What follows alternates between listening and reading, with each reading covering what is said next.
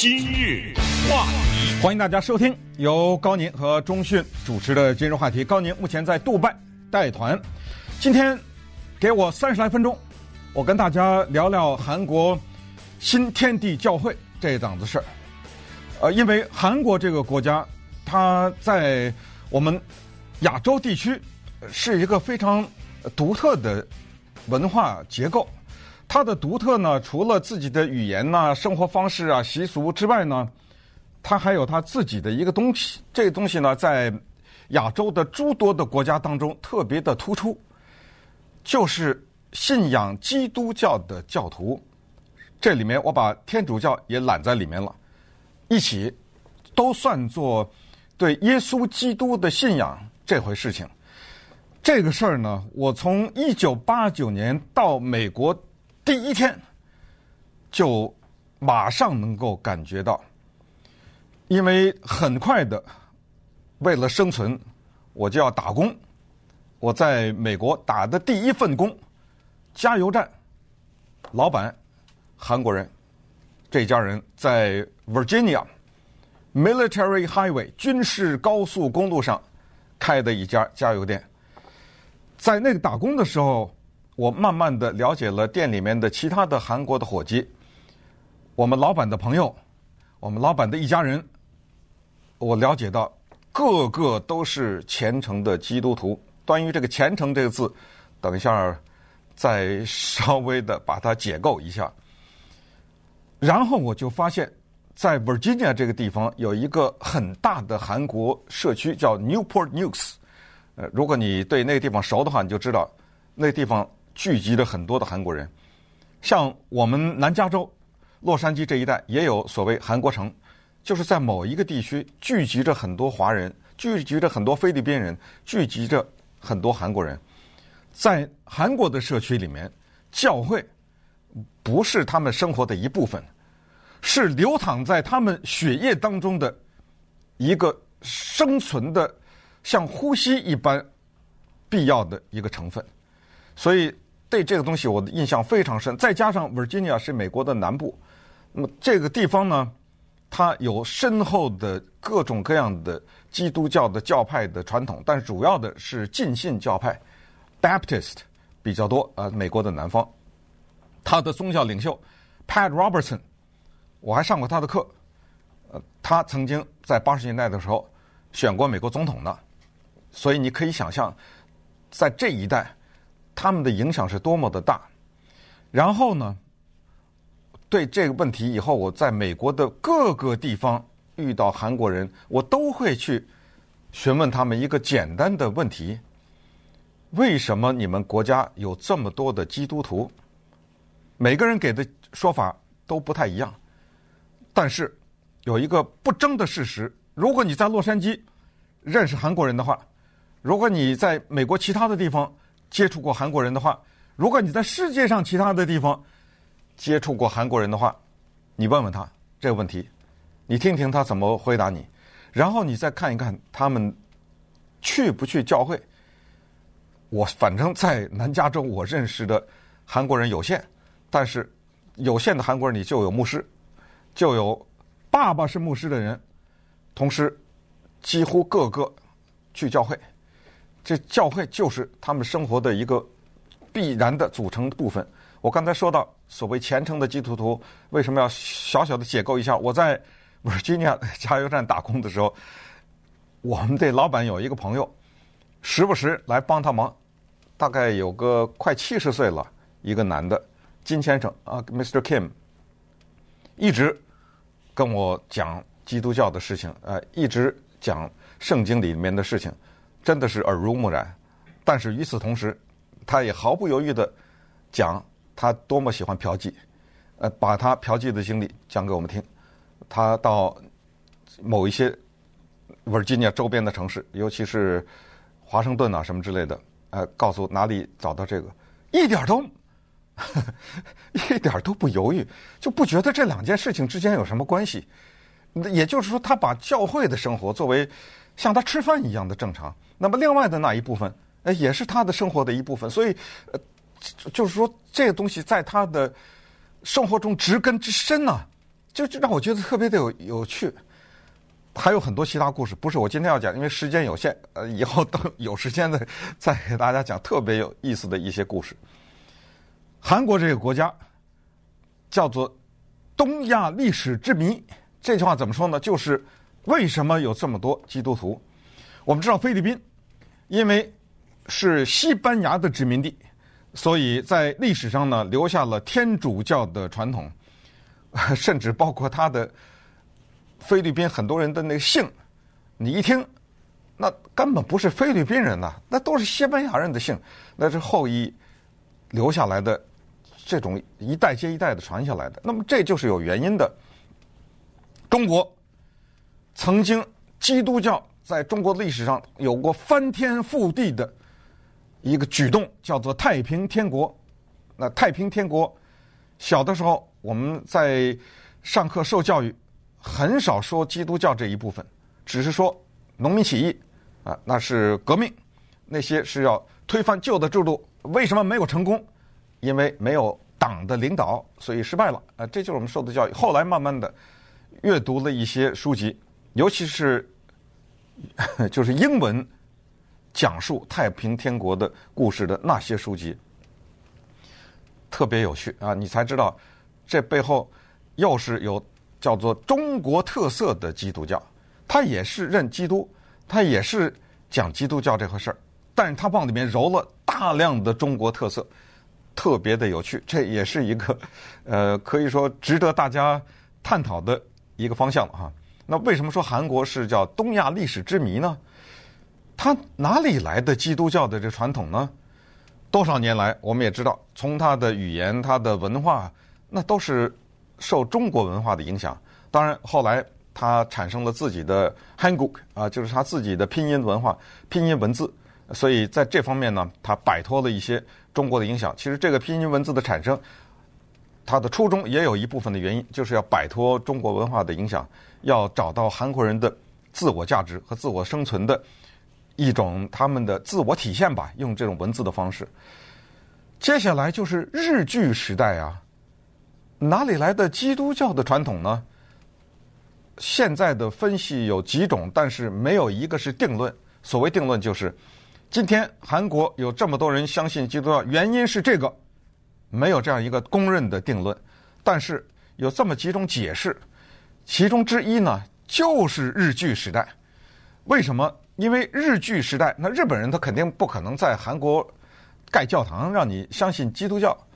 但是日据时代时间非常的长，这段时间呢，地下的一些教会啊，就是一些基督教的传教士、天主教的这些传教士呢，他们非常的成功的把韩国人的苦难和当年在圣经旧约以及新约当中记述的犹太人的苦难给连接在一起了。也就是说，你看。现在压迫你们的这些人，不是信仰基督教的人。这些人呢，他们迫害你们，他们欺压你们，跟当年的以色列人受到各个主义的欺压，那是一样的。那以色列人走到哪儿，仗打到哪儿，到处受到排挤。大家也都听过出埃及记啊等等这种故事。所以呢，包括后来的罗马帝国啊什么之类的，呃，所以。有这么一个解释，是日据时代呢种下了种子。接下来，一九四五年，美国人来了。哦，美国人是什么人？救星啊！美国的军队带着基督教进来了。那我们也知道，美国的基督教传统不用多说，而且随军都有一种人，在中国的军队里没有，叫做随军牧师，对吧？这就是他的基督教的传统，他们把这个传统带到了韩国，所以这个呢是解释之一。还有一个解释，一就是说他们不互相排斥啊，就是说这些因素同时发生作用。还有一个解释就是圣经的翻译，这个至关重要。大家都知道，十六世纪的宗教革命，马丁路德的宗教革命，使得基督教从天主教那儿分离出来。那是一次人类的不得了的一次革命。那其中，马丁·路德他做的事情就是把圣经翻译成老百姓能看得懂的德语。之前我们在其他的节目当中也介绍过，马丁·路德的那一本翻译，除了让圣经普及到老百姓里面，因为过去你什么不懂希腊文、不懂拉丁文，主要是拉丁文，你根本没法看呢。那谁懂拉丁文呢？有钱呢，你得受教育呀，对不对？受良好的教育才能学拉丁文。学了拉丁文，你就变成精英了，对不对？你变成精英了以后，你就掌握了这个宗教。那么，于是你就是人上人呢。在欧洲的历史上，不是国王最大呀，是教皇最大呀，对不对？神职人员最大呀，对不对？老百姓，你就我说什么你就听什么。我告诉你，这上帝这么说的，反正你也看不懂啊，对不对？马丁·路德的贡献就在这儿。那么，把圣经翻译成 Hangul，就是韩国的那种我们看着呢很好玩的圆圈啊、方块啊，翻译成这种拼音文字的举动，对促进这个教的发展起了至关重要的作用。因为老百姓他看得懂了，哦，他可以直接的拿着这本书吸取这个本书当中的一些具体的内容。那稍待会儿。我们把这个话题再引向这个新天地教会。今日话，我们不要忘记基督徒早年的这些传教士们在亚洲各国他们所做的事业。今天说到韩国，我们知道吗？韩国的五大名校前面，我说的是大学啊，三个是早年的基督徒办的，他们没有开办医院吗？呃，没有普及教育吗？也就是说，跟这些人相关的，全都是正面的东西。所以，对于这个国家长期受到各种各其他国家的外族的，比如说侵略也好、统治也好，他们看到的基督教带给他们的是善的东西，是好的东西。所以，这个教呢，在他们国家就有它发展下来的一个根基。但是，我还是在讨论呃思考这个问题，有没有一种东西叫做民族基因？所谓民族基因，就是个人有个人的基因啊、我长多高，我头发什么颜色。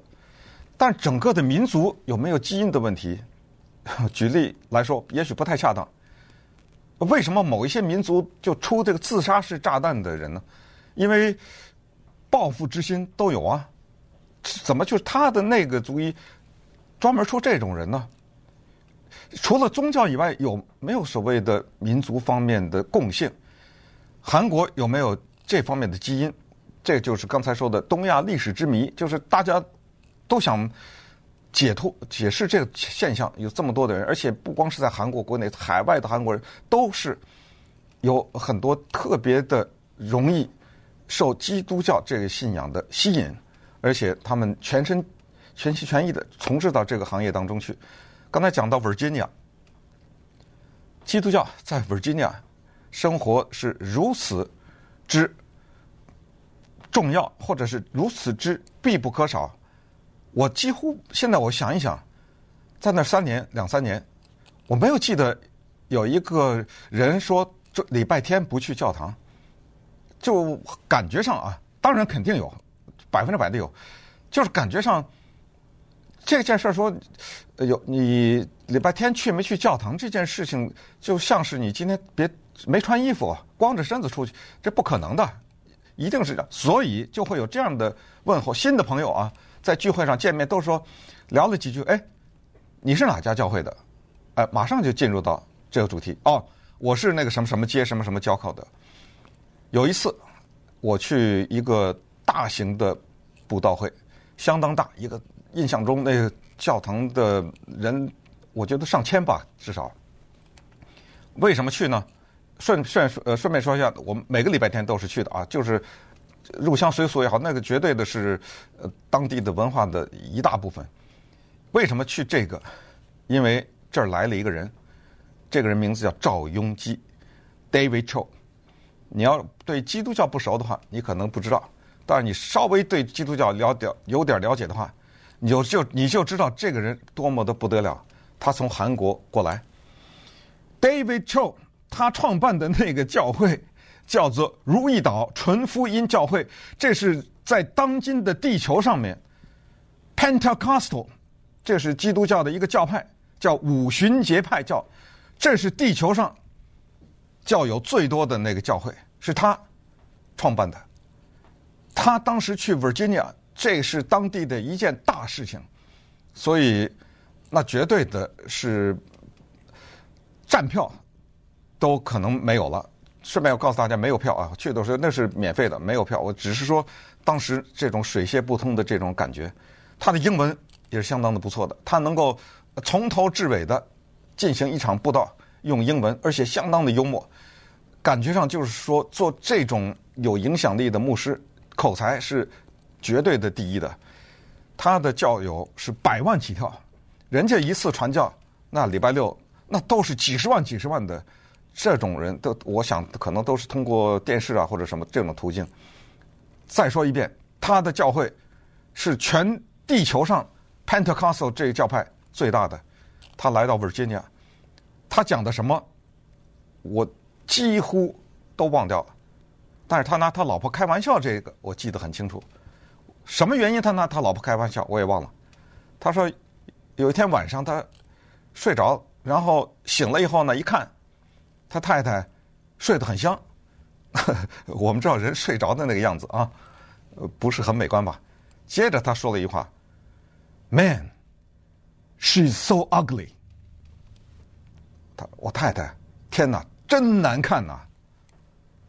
全场爆笑这句话，他当然不是贬低他的太太，他想借这个说点什么事儿，但我已经不记得他想借这个说什么事儿了。但是这个玩笑我还到今天都记得，这一说，这都三十 三十多年以前了。这个人在二零一四年的时候被判处了徒刑五年，贪污了教会一千两百万美元。更有一个说法，一千两百万美元是他最后认的数字，实际数字五亿。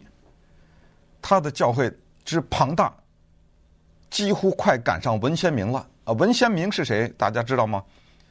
这是美国文化当中的一部分，也就是就是韩国人成功的打入到美国的文化领域的一个人。什么叫文化？就是他已经超脱了基督教领域，他是文化领域。他叫姓文，这个姓。现在的韩国总统姓文，他在英文里是月亮，Moon，M O O N 是姓这个姓。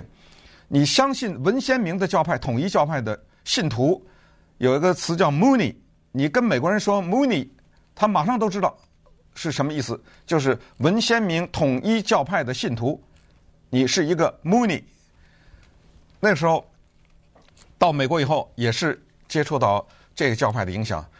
文鲜明，文鲜明在美国的教派不是一个教堂啊，那是一个帝国啊！你知道文鲜明的这个教派，它的下面有着建筑公司，有医院，它下面有学校，在我们南加州这边也有它的学校，它下面有滑雪场地，它拥有十几家报纸，其中最著名的报纸叫《华盛顿时报》。Washington Times，还有四家韩国报纸，它拥有汽车零件的工业，它拥有制药工业，它拥有饮料工业，它拥有足球队，它拥有商业捕鱼这个行业，他拥有珠宝行业，他拥有皮毛行业，他拥有房地产行业，他还拥有好莱坞的一部分，有一个。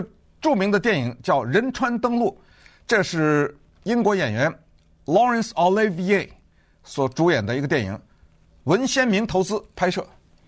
你想想他的这个帝国的触角多么的大，在韩国更不用说，呃，他进入到韩国的财阀的体系当中去。一九八二年的时候，十八个月的监禁，啊，因为在联邦的报税的方面诈欺。当然，具体数字我不记得了，呃，但当时是很大的一个事情。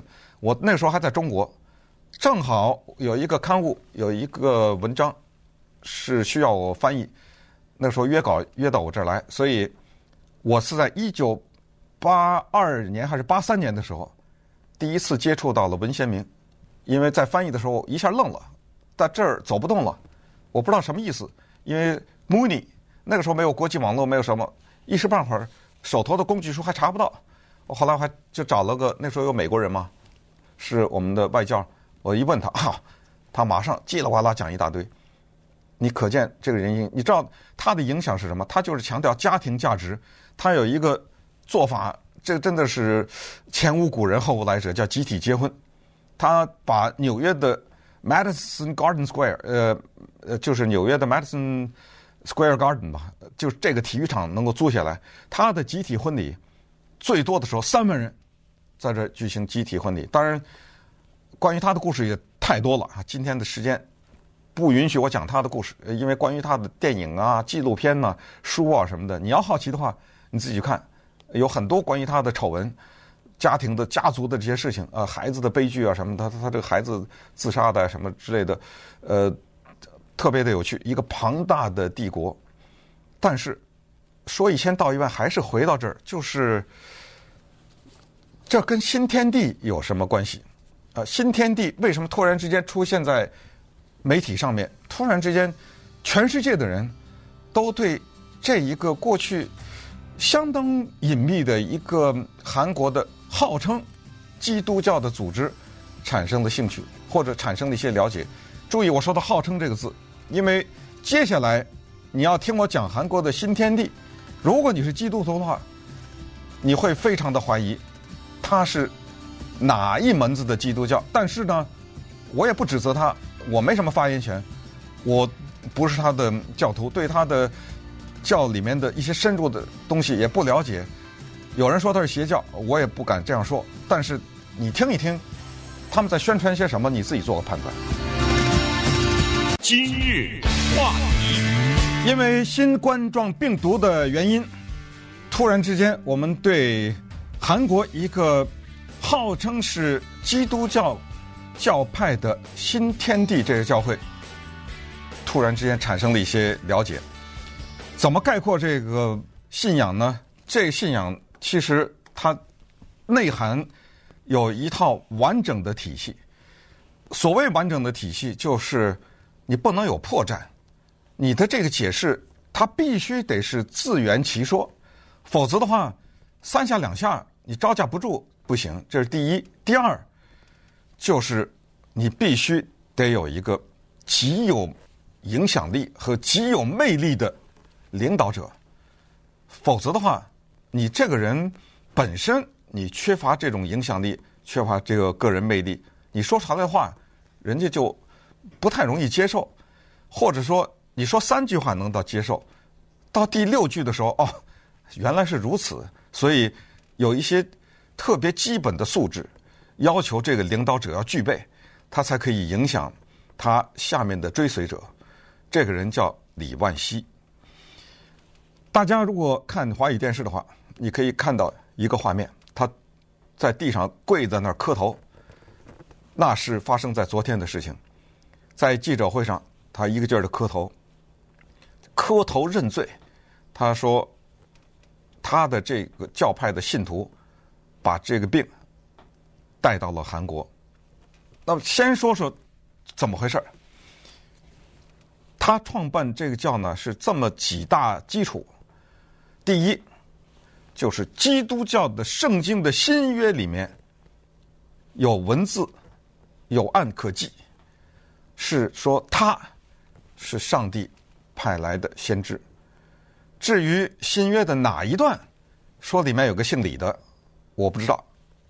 新约我是非常熟的，我告诉大家里面没有姓李的人，呃，所以你自己去看，他一定不是直接用。直接这指名道姓的在里面写，你知道，人要想解释什么东西的话，想从古老的文字当中挖出什么东西的话，那是很容易的。我说耶稣的说的这句话，你不知道他的真正的意思是那个意思，完了，对不对？当然，不是这么简单，他一定有相当完美的一个解释，让人一看，哎呦，呃，果然如此。所以这是第一点，就是说我的根呢，你别看我活在二十一世纪，那。两千多年前那书里已经说了，是我，但是我得死啊！这就来了第二个，我李万熙永远不死，好了，如果有一个人想让你信什么东西，然后用这个告诉你，说他永远不死，你要问我，我也相信。但是有一个条件，呃，先得拿机关枪来，先让我扫射一下。呃，对对不起，开玩笑啊，这开玩笑。有可能吗？但是他他的信徒就相信，这是第二点。关于他永远不死这一点呢，等一下再说。呃，因为他也不傻，他知道他可能会生病，他知道他可能会老死，对不对？好，他永远不死，这是第二点。第三点呢，他说他们这里面啊有一个过程，这个过程呢叫做 passing over，我不知道怎么翻译，我就把它翻译成穿越吧。就是你信了我的这个呢，你就穿越了，进入到另外一个，你叫做境界也好，层次也好，最后你进入到 Book of Life，生命之书，他的全部的信仰都建筑在圣经之处基础之上，但是他把它引申出来了。他说有一个东西啊，叫生命之书。我们想那个《西游记》，大家记得哈，孙悟空。跑到阎王那儿干嘛了？他让阎王拿出一本生死簿来，然后一看，哎呦，我的名字怎么在这上面？你给我划掉。呃，我没记错的话，好像把所有的猴子都划了。就是说，在阎王那儿有本书，那儿记着你哪年哪月哪时啊，就得到他那儿去报道去。但是如果你有本事，活着的时候先下去一趟，拿笔给他勾了，你就不死了。呃，所以如果你哪天在南加州的街上看到一个猴子穿着人的衣服，手里拿着个棒子，哎，你知道为什么他在那儿走路，或者在天上驾着一朵云？那是因为他不会死的。呃，阎王那儿早都把他给勾了。就有这么一本书，但是不是所有的人都能进到那儿去？就是说，如果你是他的信徒，你进到这本书里的话，你就不死了，你就跟他一样了。哎，但有一个条件。首先，你得要做这个穿越的举动，然后你得给我发展信徒，这个有点像直销，你得给我发展到多少多少人以后，你才能进到这书里边。为什么呢？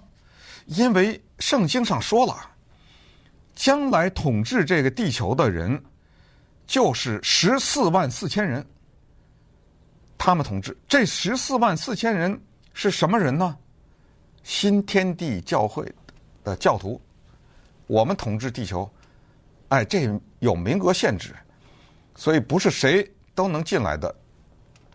那么接下来解释说，那您要是不小心那个了怎么办呢？哎，你你可以相信，刚才说的体系就在这儿，就是要想成立一个信仰的体系，你必须自圆其说。他会有一个说法说。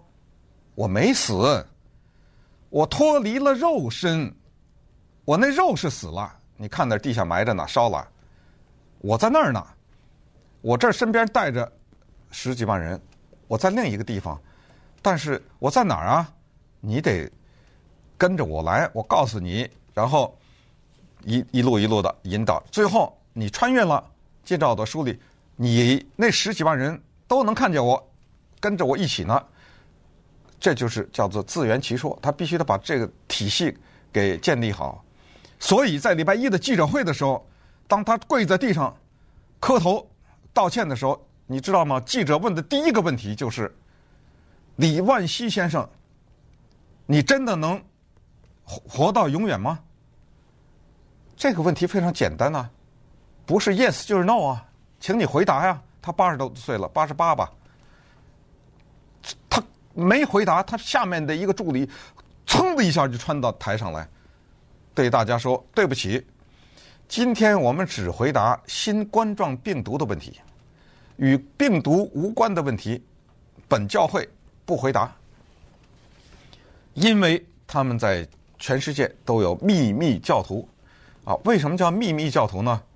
他们的教规是这样的，就是当你们发展教徒的时候。”不到万不得已，不到最后一秒钟，永远不要说出来你是新天地教会的人。直到最后，不管是多少个月以后，多少年以后，你迫不得已的时候，或者你觉得对方已经足够的可靠的时候，你再告诉他们你是这个组织的人，然后让他再继续去发展其他人去。所以他的成员是秘密的，但是因为他的成员在中国的武汉在进行地下传教，然后把其中的一个病例或者是一个带菌者带回到了韩国，所以呢。在整个的传染的过程当中，他们的仪式是大家一排啊一圈坐着，每一个人都坐得很近，所以传染的很快，传开了。所以韩国政府现在要求他把他全部的，就是信徒的名单，在韩国的也好，在海外的全部都得给公布出来，所以他才做了这个举动。为什么现在要对他进行指控？为什么现在要把他送到监狱里面去？啊，为什么现在说他犯了重罪？就是因为他隐瞒了这个事情。就是当他的教友有这问题的时候，他没有及时的告诉相关的人员，使得这个病情在韩国能够扩展。那么他在韩国有多少信徒？当他把这个花名册拿出来的时候，当他把这个花名册拿出海外有多少信徒？然后我们南加州有多少？这时候我们突然之间对他有了一些新的了解。今日话题，新天地教新天地教会在发展会员的时候，他们有一个强有力的武器，叫做关怀。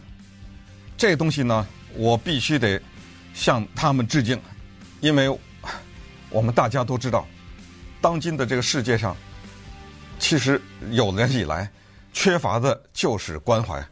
或者说的再好听一点，缺乏的就是爱，尤其是陌生人的关怀和陌生人的爱。这年月，有钱没钱都顾自己啊，谁有功夫去管别人呢？不管是你的烦恼，我的烦恼，大家都一样，都有烦恼。我把我的时间，把我的精力，金钱也好，贡献给你，哎，谁管我呀？对不对？但是他们在发展会员的时候，特别坚定地强调这么几点，就是第一叫角色扮演，就是你扮演一个角色，这个可能是诈欺的，也就是说我其实并不是从事这个工作的人，我就说我是从事这个工作的人，我给你提供心理咨询也好，我给你提供财务的指导也好，甚至包括塔罗牌算命，就说我帮你算一命，然后啪啪啪说的头头是道，但是。处处体现的是关怀。你知道有句话，人们常说：“啊，我吃软不吃硬。”我可能想告诉你，每个人都吃软不吃硬。我们受不了一个人跟对我们说爱我，谁受得了这句话？对不对？一个陌生人，简直就是好像是为了你要献出生命，谁抵挡得了？对不对？一个陌生人扇我一耳光。那我当然，我我一看一看，我他个儿比我高，我就算了，对不对？他个儿比我矮，哎我马上就还一脚啊。但是当他说他爱我的时候，咱受不了啊。在国际网络上，以前跟大家讲过，这些骗子都是用这种姿态出现。我 我真的爱你爱的不行啊，尤其是在那个聊天的地方，你看不见他，所以新天地是用这个方式。那有人说。对不起，我已经是基督徒了，你们不用发展我，我去什么什么教会。他接下来就扔了第二个炸弹，所有其他牧师都是骗子，这是他的一个招牌的东西。重复一遍，所有除了我李万熙这教派以外，所有其他的基督教牧师都是骗子。说到这儿。你就知道，一开始我说号称基督教组织，那我就不知道你怎么来面对这句话了。后来呢，在他韩国发展会员的过程当中，有一些人就叫叛离了。有句话叫离经叛道，就认识到他这里面有问题，就叛离了。你可以想象，他发展这么多人，他背后的这些财务啊什么，你你可以想象了哈。叛离他的人，后来他们来解释自己当时怎么会对这个教产生怀疑。其中有人就说，说当跟这个李万熙进行了近距离接触的时候，才发现他不是人，他不是神，是人。那么在这儿我也想跟大家讲一句：任何的人，不管他多么的伟大，在他的领域里，你跟他接触以后，他都不是神。有一句话叫“名太太太前面没名人”，就是这句话。甭管，当然可以换成老公也行。你随便，爱因斯坦什么，你随便想，这个人类历史上的名人，你跟他生活三天，他立刻失去很多的光环。但是正是因为很多人他没有办法认识到这一点，或者说有些人意识到这一点，所以他不让你看到他的那一面。他能够永远的拿住你，就是因为他知道你不明白这个道理。在这个世界上，只是有血有肉的人，任何的领域里面的，你在只有在媒体上才能看到的那些名字，你感觉他们离你们那么的遥远，他比你高大这么多，到了晚上回家都是人，就这么回事了。所以叛道的人呢，有这种解释，然后接下来就说说他们对于信仰的这种理念，使让他们不戴口罩。所以这就是为什么现在韩国人这么痛恨这些人，就是说，因为说我这儿啊搞定了，我这儿有主在这儿呢，我们这都肉身，我有中国有句话叫“生死有命，富贵在天”，不是吗？他不是，倒不是这个，他是说我信了这个，呃，有人罩着呢，我戴口罩干什么？有更大的罩着我呢？那这个也是后来被韩国人发现了以后。就对他们进行猛烈的抨击。你知道，他们的信徒得病的人是韩国整体得病的人一半还多，两千多人。他们的信徒被这个疫苗所感染，所以现在韩国政府司法机构才要求，必须得把这些人信徒姓什么、叫什么、住在哪里、怎么回事全都公交出来。那他们呢就。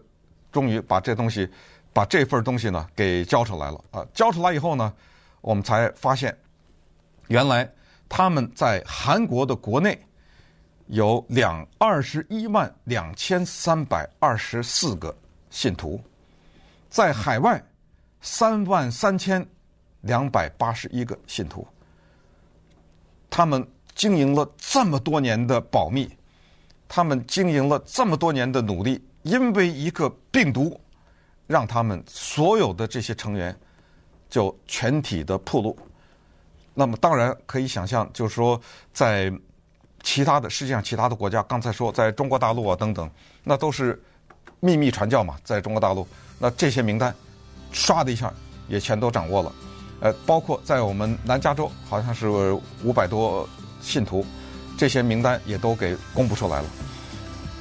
所以，从一个病毒引发的对于韩国这个国家的一些了解，呃，和以及对于这个教会的一些了解呢，只是相当的表皮的。那么在结结尾的时候，也呼应一下一开始告诉大家，给我们感觉好像韩国所有的人都是基督徒。那告诉大家，正确的数字在当今的韩国不到百分之三十，也就是差不多在百分之二十九左右是基督徒，百分之二十三是佛教徒，百分之四十六是没有信仰的人。